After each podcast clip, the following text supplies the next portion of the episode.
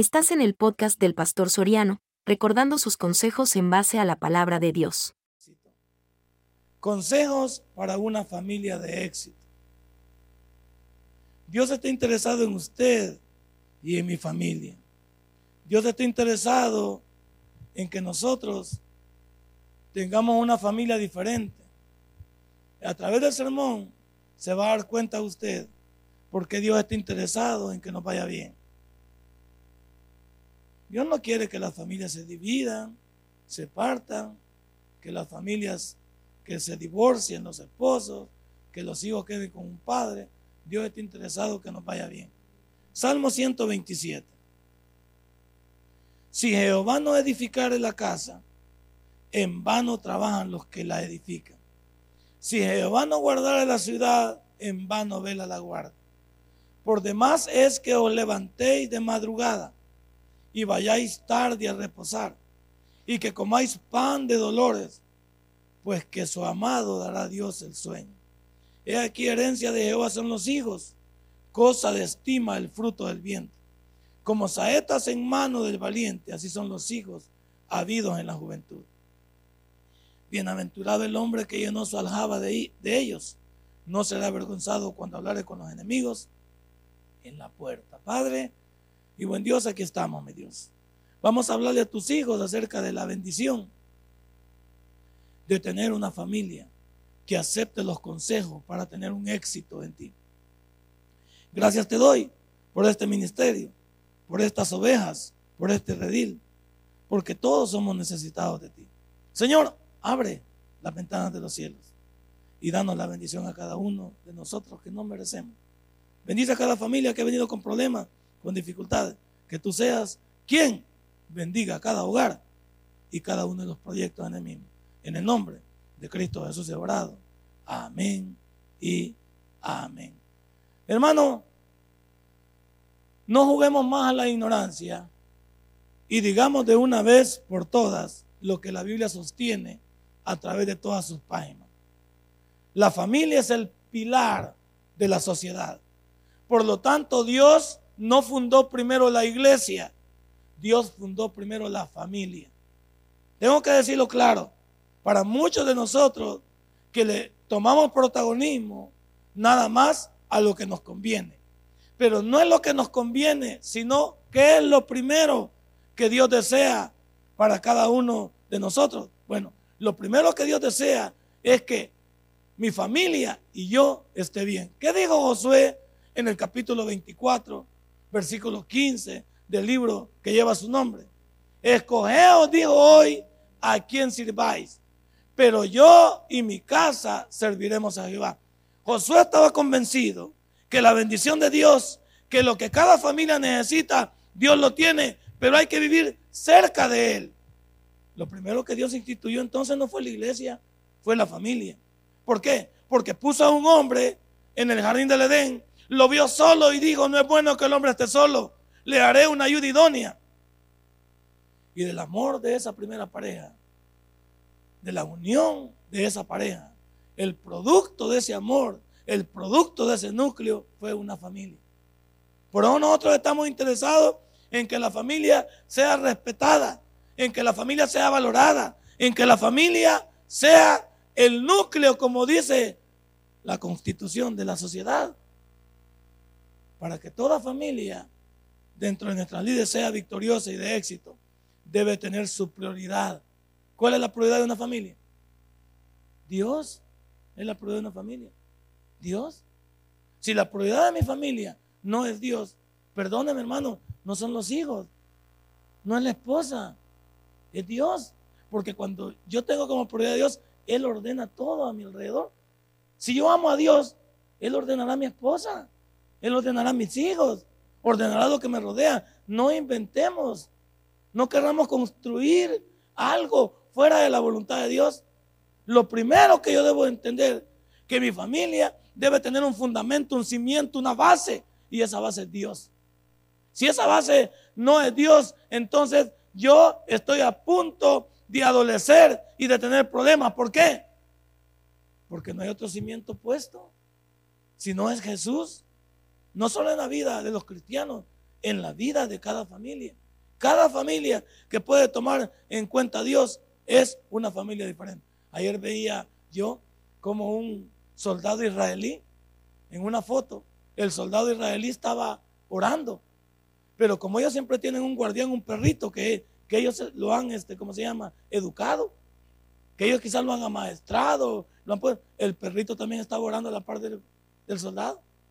Bueno, para que un animal haga esto, para que el animal entienda que va a hacer lo que su amo hace. Ellos lo hacen por imitación, correcto. Pero el soldado estaba orando y el perrito estaba en las piernas de él y también agachado con sus bracitos, con sus manitas así. Entonces, ¿cómo es posible que el animalito entienda que su amo está buscando algo bueno para él? ¿Cómo va a creer que en la familia no podemos buscar algo bueno para nuestra familia si la fundamentamos en Dios? ¿Quién es, ¿Quién es nuestro creador? Es Él. ¿Quién nos sostiene? Es Él. ¿Quién nos protege? Es Él. Ante las acechanzas de todas las cosas que vienen a través de la vida. Hay, hay muchas cosas que bombardean a la familia. Y en el siglo XXI la familia no está ajena a la destrucción que quieren. Y la familia está siendo destruida, está siendo bombardeada, está siendo acechada. Pero las personas no hacemos nada. No hacemos nada. Es hora de valorar mi familia. Es hora de acercar mi familia a Dios. Es hora de entender lo que nos han enseñado. Que familia que, busca a Dios unida, permanece unida. Familia que ahora Dios unida, es bendita de manera unida. Si Jehová no edificare la casa, dice en el versículo número uno, en vano trabajan los que la edifican. Voy a explicar esto. Aquí en la palabra vano o en vano hay tres menciones dentro de los versículos 1 y 2. Y dice, si el Señor no está incluido, está diciendo ahí. Eso es lo que está diciendo ahí. Lo vuelvo a leer. Si Jehová no edificara la casa, si el Señor no está incluido en la casa, entonces en vano estamos trabajando los de la familia. Esa es la primera connotación que quiero que note. Vaya niño, pon atención, hijo. Pon atención, no va a ir para la casa así, todo desnivelado como vino. Entonces, fíjese usted, si nosotros estamos en el problema de que estamos trabajando por la familia, diez que estamos trabajando por ella, pero hemos sacado a Dios de la familia, no va a funcionar. Va a funcionar pues en lo normal que todos buscan. Porque yo no digo que la familia no, no se ven familias prósperas afuera no se ven familias disque unidas afuera, no voy, a, no voy a luchar yo contra eso. Pero simplemente voy a decir, los que estamos dentro de una familia, ¿estamos incluyendo a Dios en la familia? Porque la palabra en vano significa, está incluido Dios y si Él no está incluido, entonces por eso estamos como estamos. ¿Cuántos hemos sacado a Dios de la familia? Ya no, ya no escuchamos de que algunos de nosotros, y esa era la lucha de Ricardo Quintero el día viernes en ese programa de, Radio Progreso, ¿se debe llevar a los hijos a la iglesia, sí o no? ¿Qué dice usted si le hicieran esa pregunta? ¿Se debe traer a los hijos a la iglesia, sí o no? Sí, porque no le está buscando algo malo. Ahora, si ya están viejos, ya no se pueden, va. Porque ya se les educó, tuvo tiempo para educarse.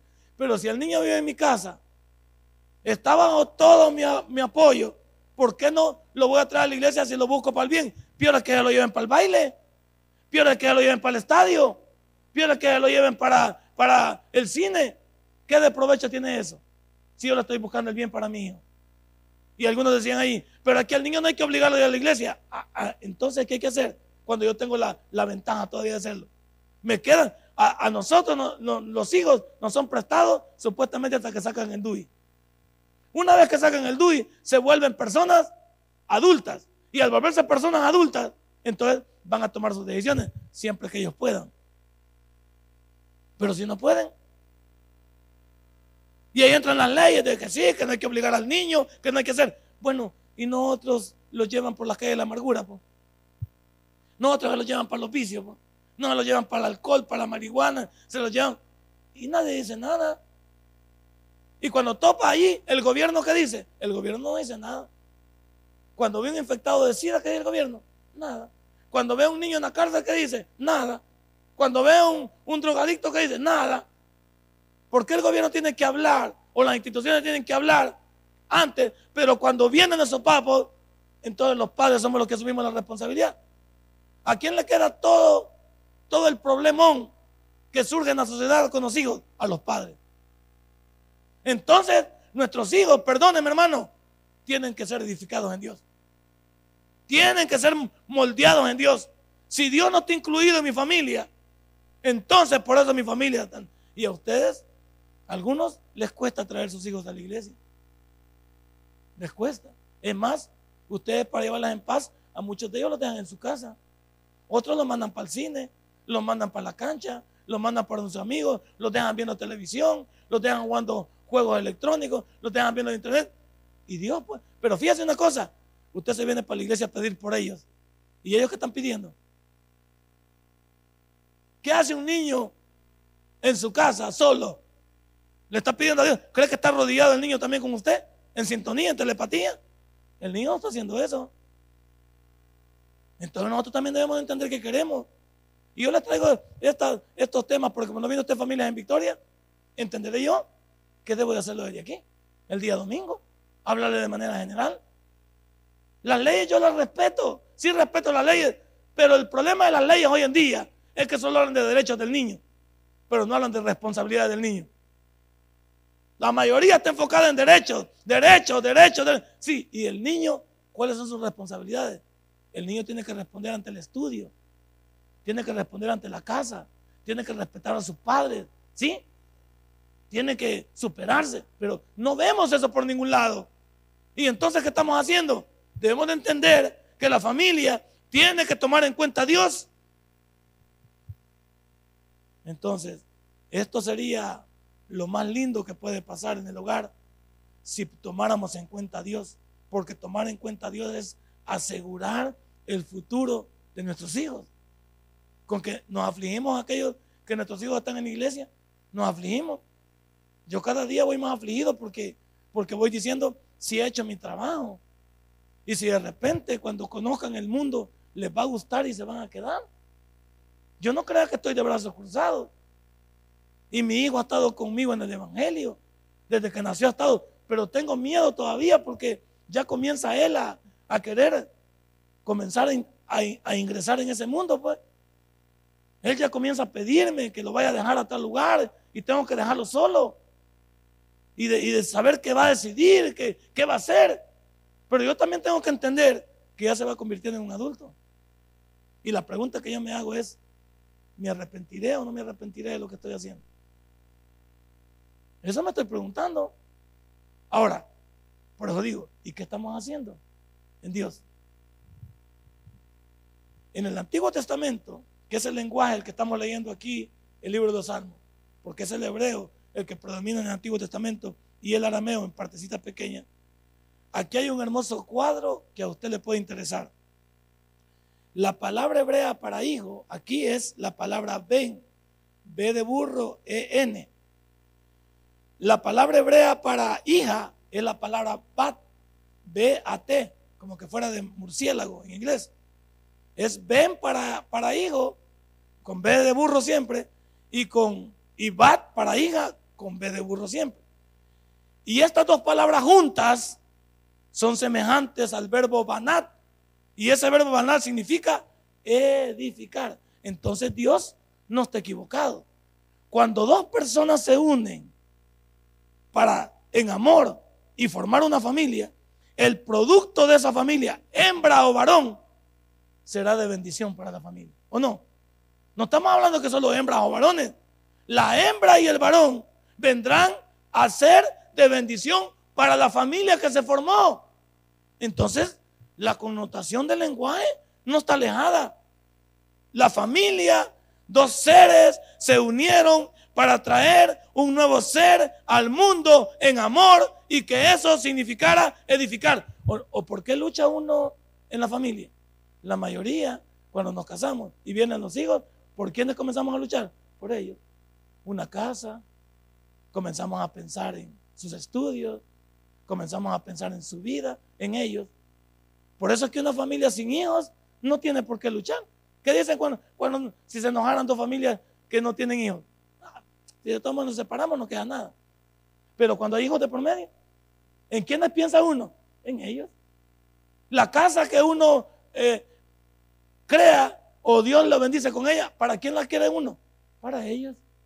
Para que les quede por lo menos de enganche o para que se peleen al final. Para que la parten en 40 partes o la vendan en lo que quieran y lo repartan. No parece, no crea eso, pues. Entonces la connotación aquí del hebreo es correcto.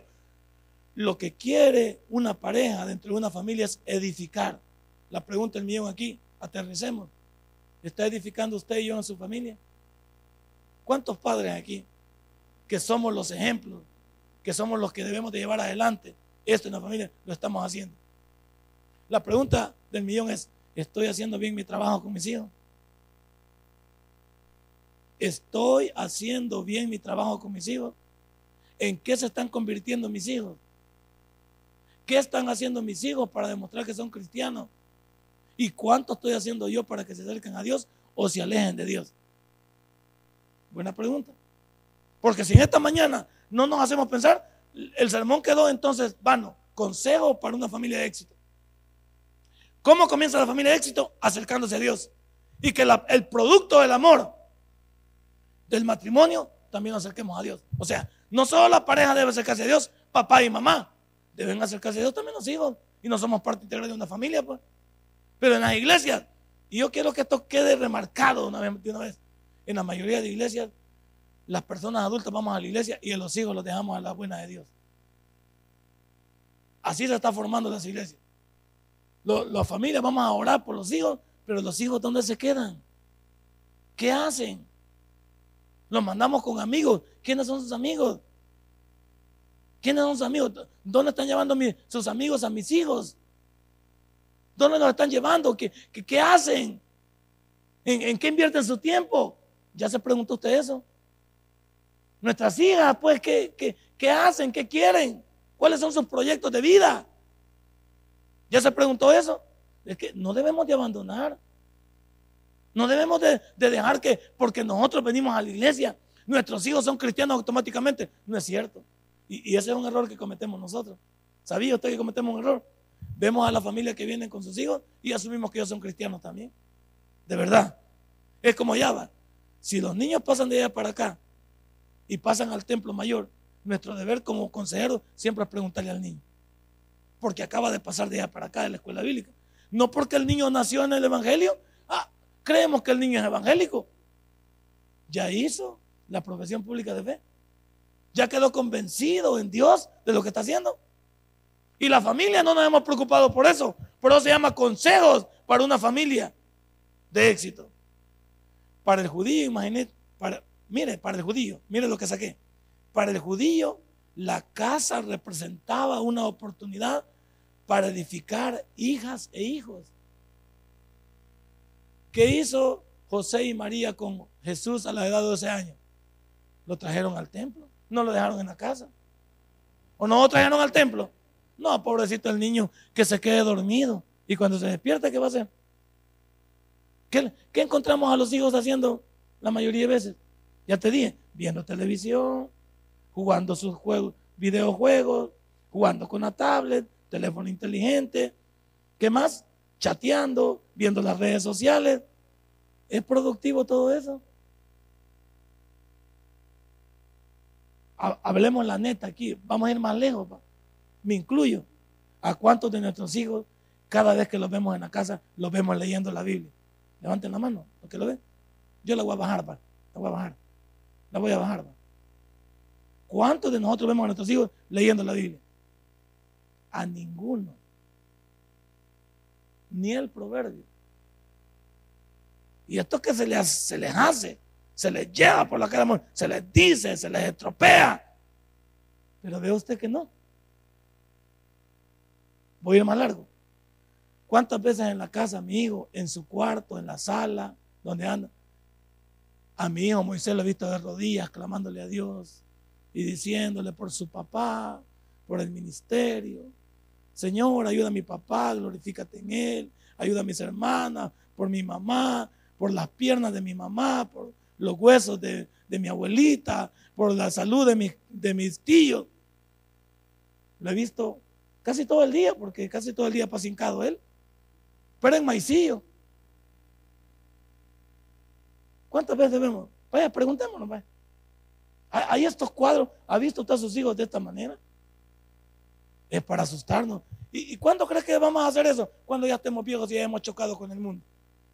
Cuando hayan, cuando hayan claudicado, cuando se hayan equivocado, cuando tengan un problema. Ahí van a tener, pero es que no les va a quedar de otra. Pero ¿de quién depende que crea que nuestros hijos no hacen todo esto? ¿De quién depende? De nosotros. Se oye mucho silencio, hermano. Se oye mucho silencio. Pensaré yo que todos esos niños están en oración y están leyendo la Biblia. Vamos a ir más lejos. Saquemos la Biblia y saquemos la oración. ¿A cuántos de sus hijos los ve usted pero encantados con el cuaderno de estudio de sus materias, estudiando las tablas, estudiando los verbos, estudiando un nuevo idioma, vaya italiano, escuchan inglés, el niño ya casi bilingüe, habla como seis idiomas el niño, porque ahí en la web él puede, él puede pedir lo que quiera el menú y se lo presenta el YouTube si se quiere. ¿A cuántos niños lo estoy viendo repitiendo? Dicen, mi hijo es bien estudioso. Es que a mí me da, me da, me da no sé que mi hijo se vuelva loco porque es tanto que estudie. Así dice usted. Si hay otro silencio, así va más o menos. Y los hipotes, ¿saben qué dicen? ¿Para qué venimos a este culto? No este, hubiéramos venido al de las ocho. No que venimos a este culto.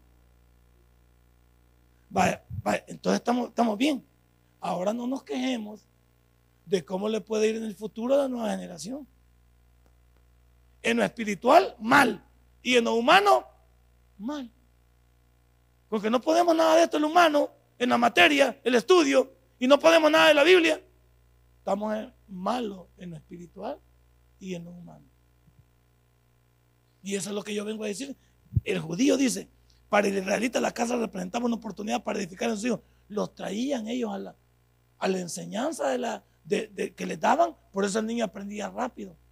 Porque junto con el papá estaba sentado el niño oyendo la lectura de la Torah, oyendo la lectura. el niño estaba ahí. Y por eso, por eso el niño nace con una cultura pegada, una, si usted quiere, religiosidad pegada en él. ¿Por qué? Porque sus padres eso inyectan en él. ¿Qué estamos inyectando nosotros en el niño? Hay veces hasta le pagamos para que vaya a pagar. Aquí tenés tus 10 pesos, date para el cine. Ah, imagínate. Usted no diezma aquí ni, ni, ni, da, entrega nada, pero al niño le da para que se vaya. ¿Cuántos de nosotros somos capaces de eso? De pagar, imagínese, para que vaya.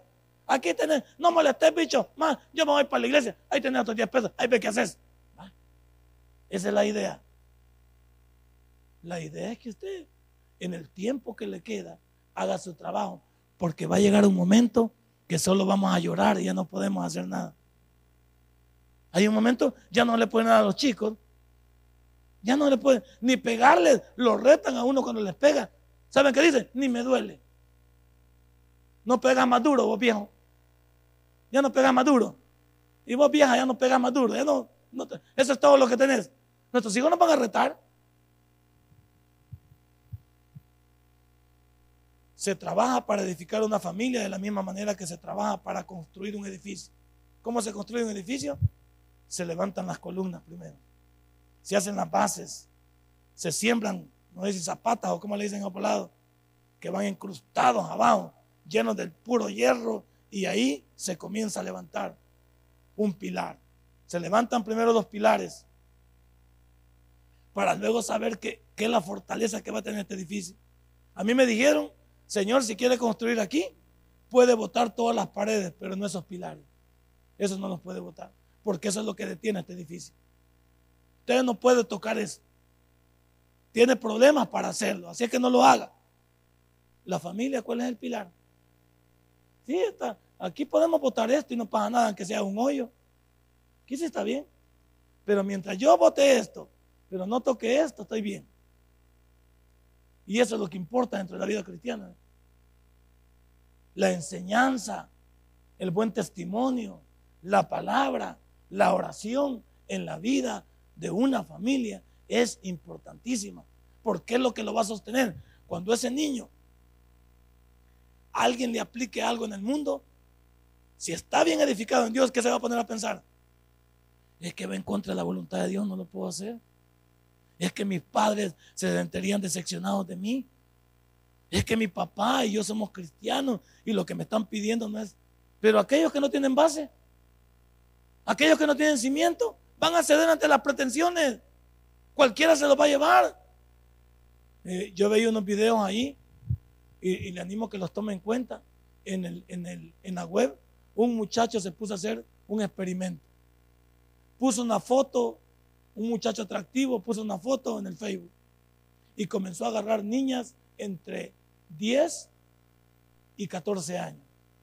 Y comenzó a chatear con ellas, a charlar. Como a la niña les mandaba, les llamaba la atención la foto del muchacho guapo. Y él comenzó a hablar con ellas. Y las comenzó a tratar. Y él no tenía esa edad, tenía 25 años. Entonces comenzó a hablar con las chicas y les decía, a una le dijo, te espero en el parque cuando tus padres no estén. Y la niña aceptó ir al parque en el tiempo que sus papás estaban trabajando. Otra niña aceptó salir a la calle y meterse en el carro del hermano de él para que la fuera dejaron de él sin saber si era cierto eso. Otra dijo en la noche que podía salir de la casa, que viniera este muchacho a la casa cuando sus papás estuvieran dormidos para dejarlos entrar a su cuarto. Y en cada cuadro que presentaron en ese ejemplo aparecieron los padres. Digo, ¿cómo te atreves? ¿Sabe qué hacían los padres en el momento que el muchacho estaba en la entrevista? Digo, vamos a ver qué hace tu hija. Y le, y le decían al padre, ¿qué crees que tu, tu hija haga? ella no puede hacernos esto porque es una niña educada en principio. Ella no, ella no va a salir, ella no lo va a hacer. Y los tres padres quedaron desilusionados que sus hijas, una de ocho, una de diez y otra de doce, salieron a la calle con este señor. Ahí está en el YouTube, ahí está. Un ejemplo.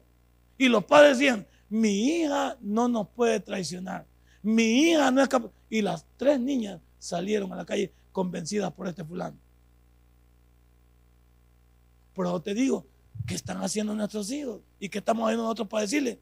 ¿Le has dicho a tus hijos tú todas las, todas las cosas de este mundo, las que debe evitar? ¿Les has hablado del cigarrillo? ¿Les has hablado de la marihuana? ¿Les has hablado del trago? ¿Les has hablado de las adicciones? ¿Les has hablado? Algunos no les han dicho nada. Y otros les van a hablar y les van a decir que eso es rico, que lo prueben, que les va a gustar y que no sé qué. ¿Estás esperando eso?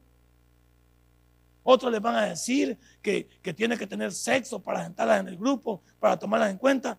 ¿Ya les hablaste tú de eso? De los alcances del sexo.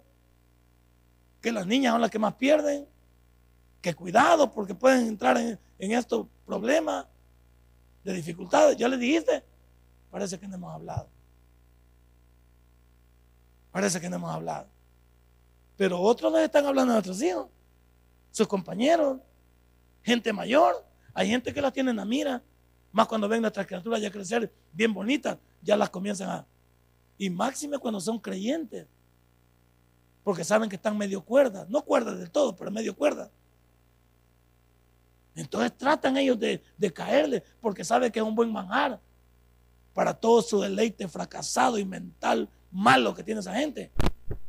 Ya les dijiste que no deben de ir con cualquiera, que no aceptar ninguna invitación, que no saben con quién, quiénes son sus amigos cibernéticos, con quiénes realmente se están involucrando. ¿Qué está pasando? No les hemos dicho. ¿Ves por qué se llama consejos para una familia de éxito? ¿Con quién comienza la familia? Con los dos segres, pero también se propaga con mis hijos. Y mis hijos no estamos dejando ningún legado para el futuro. Mira cómo está la sociedad nuestra, pues. Sin ofender a los muchachos de las pandillas. ¿Qué va a hacer un niño de las pandillas? Un hijo de un muchacho de las pandillas, ¿qué va a hacer? Sin ofenderlo, pues. Sin ofenderlo. Si es que no vamos por otro lado. Es, es una cultura que se traslada. El niño ve cómo actúa su papá. Ve cómo actúa la familia. Ve todo lo que ahí se hace. ¿Por qué el niño tiene que tener un trato diferente o algo que lo atrape para cambiar su mente? Pero de lo contrario, seguiré la misma secuencia. El alcoholismo, ¿cómo se traslada? Una familia de alcohólicos, pues. el niño alcohólico. ¿Cómo se traslada el problema del cigarrillo? Los niños vieron en la casa y trataron de experimentar, lo probaron y les gustó. Ey, no cerremos los ojos. No cerremos los ojos. Siervos de Ciudad Merliot. Trabajemos en el futuro de nuestro país y de nuestra familia.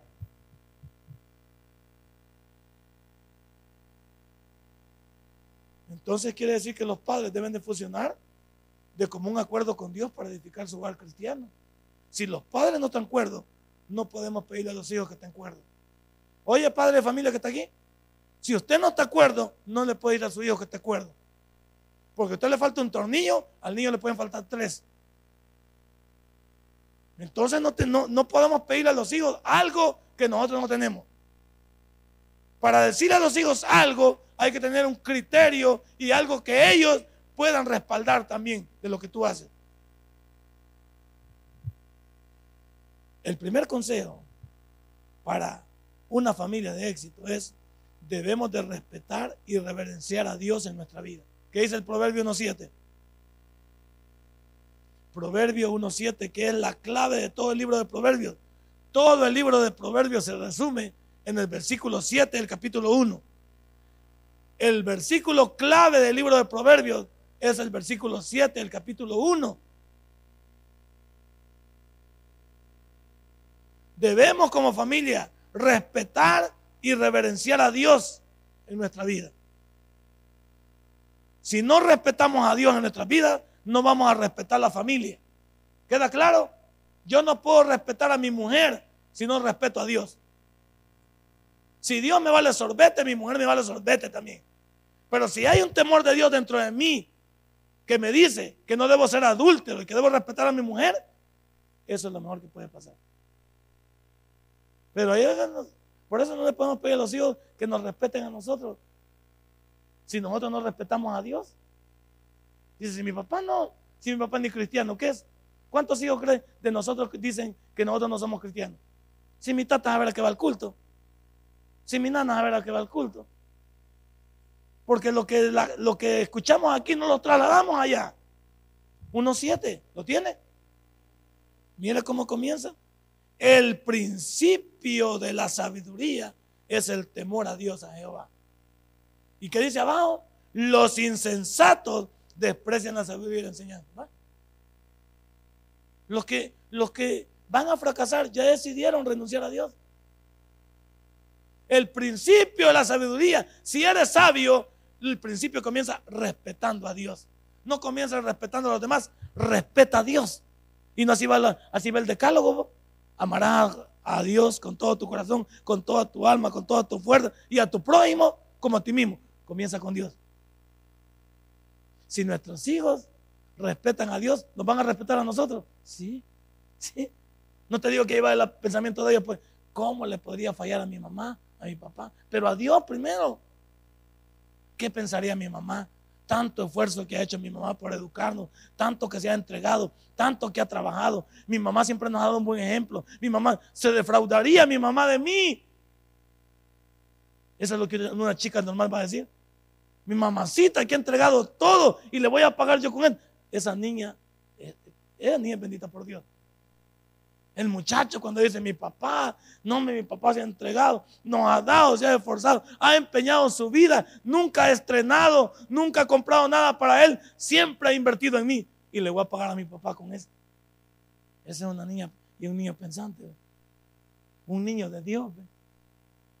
Eso eso se, pero va que suena muy ideal, va que suena muy ideal. Ay, pastor, usted quizás vive en una burbuja, aterrice, estamos en el 2015. Sí, es cierto, estoy aterrizando. Y sé que el mundo nos está bombardeando para decirnos al revés de esto.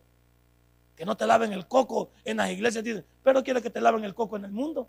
Vaya, dicen, esos pastores que le lavan el coco a la gente y los que nos lavan el coco en el mundo. Que nos dicen que si te gusta algo, si nos dicen que podemos tener, podemos vivir con una persona y si nos parece buena y no nos vamos. Esos que nos dicen que podemos abortar, esos que nos dicen que, no importa, toma tu preservativo y hazlo. y no nos están lavando el coco, pues. Y ahí nadie dice nada.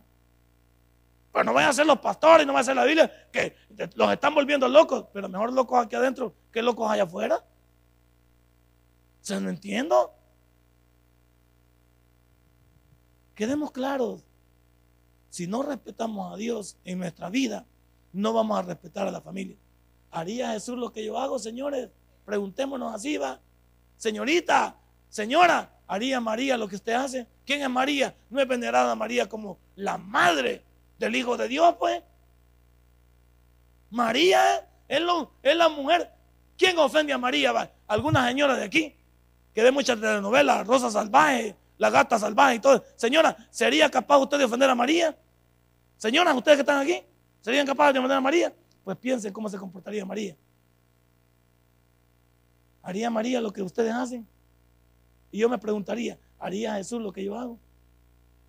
Porque nos estamos comparando con dos seres totalmente diferentes, a años luz de una vida normal. ¿Ay? Solo con eso. No inventemos y nos iría bien. Debemos también someter al Espíritu Santo nuestro temperamento, nuestro carácter. ¿Cuántas de nuestras cosas que vamos a hacer le podríamos pedir la guianza al Espíritu Santo para no hacer? ¿Cuántos, ¿Cuántos de ustedes jóvenes? No voy a hablar de los viejos porque si un viejo está aquí atarantado, ese de plano hay que regalarle un bracito. Si aquí hay un viejo atarantado y, y una señora atarantada, hay que regalarle un lazo. Pero vamos a hablar de la juventud, que es la que me interesa, que es la que creo que está salvable. Jóvenes, piensen ustedes, no hagan nada por un capricho, hombre. No hagan nada por el que dirán. No hagan nada porque, porque otros dicen que les gusta. Háganlo porque ustedes están convencidos que es bueno para ustedes. Y si se equivocan, por lo menos se equivocan porque les dio la reverenda gana de equivocarse, pero no porque nadie les lavó el coco. Eso quiero aconsejarles esta mañana. Jóvenes, si alguien les va, les va a obligar a hacerlo algo, no lo hagan. Háganlo porque ustedes quieren. Están convencidos que es lo mejor para ustedes, pero no lo hagan por capricho, no lo hagan porque otros dicen. No, háganlo porque ustedes quieren. Y el problema de la juventud hoy es que no está trabajando con su cerebro, está trabajando con cerebro ajeno. Es que a mí me dijeron, es que la María dijo, es que Joaquín dijo, ¿Y cuándo vas a pensar vos? Cuando te agarran en grupo. Cuando te convencen de que no, vas a, no pertenezcas a ese grupo, hombre. Que no te lleven por la calle de la amargura. De todos modos, ellos, cuando te vean fracasado, no te van a apoyar. ¿Cómo te van a decir? Pamado. ¿Para qué pamado, pues? Ahí te van a decir. Y salió embarazada, ¿por qué? Bicha pamada. ¿Qué no le dijimos, pues? Ahí te van a decir. Y ya no te van a aceptar en el grupo como ya estás inflada, te van a sacar. Vejiga no queremos, van a decir. Afuera. Aquí lo queremos a la, a la, a la vagabunda, a las gatas queremos aquí nada más. No queremos otro. ¿Qué hacen con uno cuando está y lo agarran en la cárcel? Nadie lo va a visitar. En el hospital. ¿Y para qué pamado? Nosotros no le dijimos que matara a nadie. Cayó, cayó. No hay problema. Que se levante cuando quiera. No. Hagámoslo nosotros con carácter. Hagamos las cosas también porque nosotros estamos convencidos que es lo bueno, pero no lo hagamos trabajando con la mente de otros. Y hoy en día también eso es lo que hace la propaganda también. ¿Qué, qué más está bombardeando la familia que la propaganda? Pero todos tomamos Coca-Cola, fíjate. ¿Qué pide usted cuando va a cualquier restaurante? Deme una coca. Pepsi tenemos. Coca, le digo. El maestro ya sabe de todos modos que las dos se parecen. Esconde el envase y le traen el vaso. Y usted ni sabe porque coca quiere. Le tenemos con la champán. Coca quiero. Le tenemos también fresa tropical. La fresa es para la niña. No, no, tráigame coca. Eso pedimos. La propaganda sí dice. ¿De cuáles cigarros fumábamos nosotros? Solo Delta, ¿se acuerda? Delta, porque era el mejor. Y salía el anuncio del Delta. El Windsor, el Windsor no lo conocíamos. El embajador, ese volador ni tenía ni, ni siquiera la volada. ¿Cómo se llama eso? Decía, me si han andado en eso también. Me da pena. ¿Qué pena te va a dar? ¿Qué es lo que, qué es lo que hacíamos? ¿Qué es lo que dice hoy la propaganda? Vaya que hagamos. Usted compra lo que la propaganda dice. Y, todavía le dicen en otro lado, mire, le tenemos otro producto que es más barato y, y es casi igual, es mejor que el que usted lleva. No, yo ese quiero. Usted ya está torcido en la mente, pues ya ese quiere. Usted ese, ese, ese y ese. Así está la juventud hoy en día. Yo eso lo hago, va. eso quiero. Como Sansón, esa quiero. Vayan a traérmela, que se hijo, pero no, no, no. No me compensan a mí, no me estén dando garabato, eso quiero. La propaganda nos convence en el mundo. La propaganda ahí está y nadie dice nada. Todo, todo entra por los ojos, ahí está. Sexo, todo es sexual hoy, sensual, música, rebeldía, desorden y nadie dice nada. El mundo se bombardea a la juventud y hoy los tiene, los tiene doblados con la música. No hay música de esa que no sea infernal. Infernal, de desorden. Pero esa música le gusta a nuestros chicos. Y eso me faltó decirle, va, que nuestros hijos en la casa pasan oyendo himnos de los voceros de Cristo. Pasan oyendo el himno 314, el 435, el 300. Y nuestros niños van a oír los signos y gozándose en el Señor. Así pagan nuestros hijos. Hay algunos de ellos que cuando nosotros salimos ponen el musicón a todo bombo. ¿Sí o no? Y cuando usted regresa en la tarde, ahí le ponen un himno a usted para enganchárselo. Cuando usted va a llegar ya, ahí tiene los himnos ya. Y así pasaron todo el día. Véale los teléfonos a los chicos que andan de música. Y me va a decir que andan alabanza. Con que no anda alabanza usted también. De ahí partamos que anda alabanza. ¿De cuál alabanza anda? Todavía andamos de, ay, es que a mí me gustaban las de Pimpinela y no las puedo olvidar. Ay, es que yo cuando oigo, cuando oigo a los iracundos también eh, me emociono. Y cuando oigo también las de algodón, es que no, es que, y las canto también. Y por eso, ¿ah? ¿Cuánto es eso? Ay, oigo la, de los billis, ¿te acordás vos? Cuán profundo es su amor. Ay, yo con esa música, es que cuando llegó fiebre de sábado por la noche, ¿te acordás? Y la de Vaselina, vos te acordás también. Híjole, ¿te acordás la Olivia Newton-John con aquella volada de cuero y todo? Qué guapo, híjole, ¿verdad? ¿Sí? Sí, y nuestros hijos pueden ver en nosotros. Y ellos dicen, si mi tata oye esa, ¿por qué voy a ir y no yo? Con que ni ustedes los puede también el ignario. Ahí está como vamos y, y cómo va pues. dediquemos nuestro tiempo a Dios y a nuestra familia. Mateo 6, 33 dice, mas buscad primeramente el reino de Dios y justicia y las demás cosas vendrán por añadidura. No permitamos que se malgaste el tiempo dándole prioridad a otras cosas que no sean a Dios y la familia. Hay veces estamos en otras cosas más que en Dios y en nuestra familia. Dedique tiempo a su familia, dedique tiempo a Dios, pero es lo que menos hacemos dentro de nuestra vida. No solo es factor tiempo, también economía, amor y cariño. Todo eso traduce en algo para el futuro que tú vas a necesitar. Nuestra familia es nuestra única fortaleza después de Dios. Una familia fuerte, nuestros hijos responderán por nosotros. ¿O no? Nuestros hijos responderán por nosotros. Diría, mi tata era yuca, pero va, pero me enseñó carácter, me enseñó a vivir y por a mi tata, cuando él necesite de mí, ahí voy a estar yo para él. No tenemos problema. Mamá también, con mamás que han entregado su vida, sus hijos las adoran. Aprovechen eso. Pero ¿cuántos vamos a terminar solos? ¿Y cuántos hijos van a terminar también solos en el mundo? Lleguemos a Dios y hagámoslo muy bien. Entonces, usted y yo somos parte integral de una sociedad que está anómala, una sociedad que está perdida. Pero los cristianos somos una sociedad en peligro de extinción. ¿Sabía que los cristianos nos estamos extinguiendo? Porque las iglesias hoy también ya no quieren. ¿Sabe que las iglesias hoy tenemos pura entretención? Hoy por hoy llevamos bandas, llevamos conjuntos, porque usted quiere entretención. Y le damos poquito, le hablamos de palabras. Ya no hablamos mucho de eso. Ya nadie le importa. Yo he visto cuánto hoy se ha perdido la enseñanza en las iglesias. Todo es pura entretención. Como en Estados Unidos. Agárrense en Estados Unidos.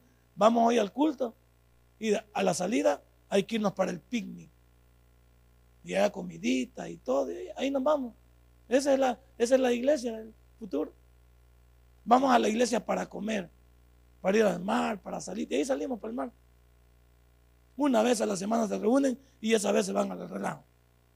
¿Usted cree que con una, con una mamila tiene usted para toda la semana? ¿Y no leemos la Biblia? ¿Y no oramos a Dios? ¿Y no tenemos temor de Él? No. Siervos de Ciudad Dios, si algo le quiero dejar en esta mañana es, acerquémonos a Dios. Valoremos a nuestros hijos, valoremos nuestro matrimonio y hagámonos el propósito de sembrar en una familia que sea diferente. Esta mañana es su responsabilidad y la mía como padre de familia ser diferente, porque en Cristo somos más que vencedores. Denle un fuerte aplauso a nuestro Dios. Padre buen Dios, te doy gracias en esta mañana. Gracias, Señor, por tu palabra, por tu consejo. Gracias porque tú, Señor, has traído lo mejor a nuestras vidas. Señor. Si este mensaje ha impactado tu vida, puedes visitarnos y también puedes buscarnos en Facebook como Tabernáculo Ciudad Merliot. Sigue con nosotros con el siguiente podcast.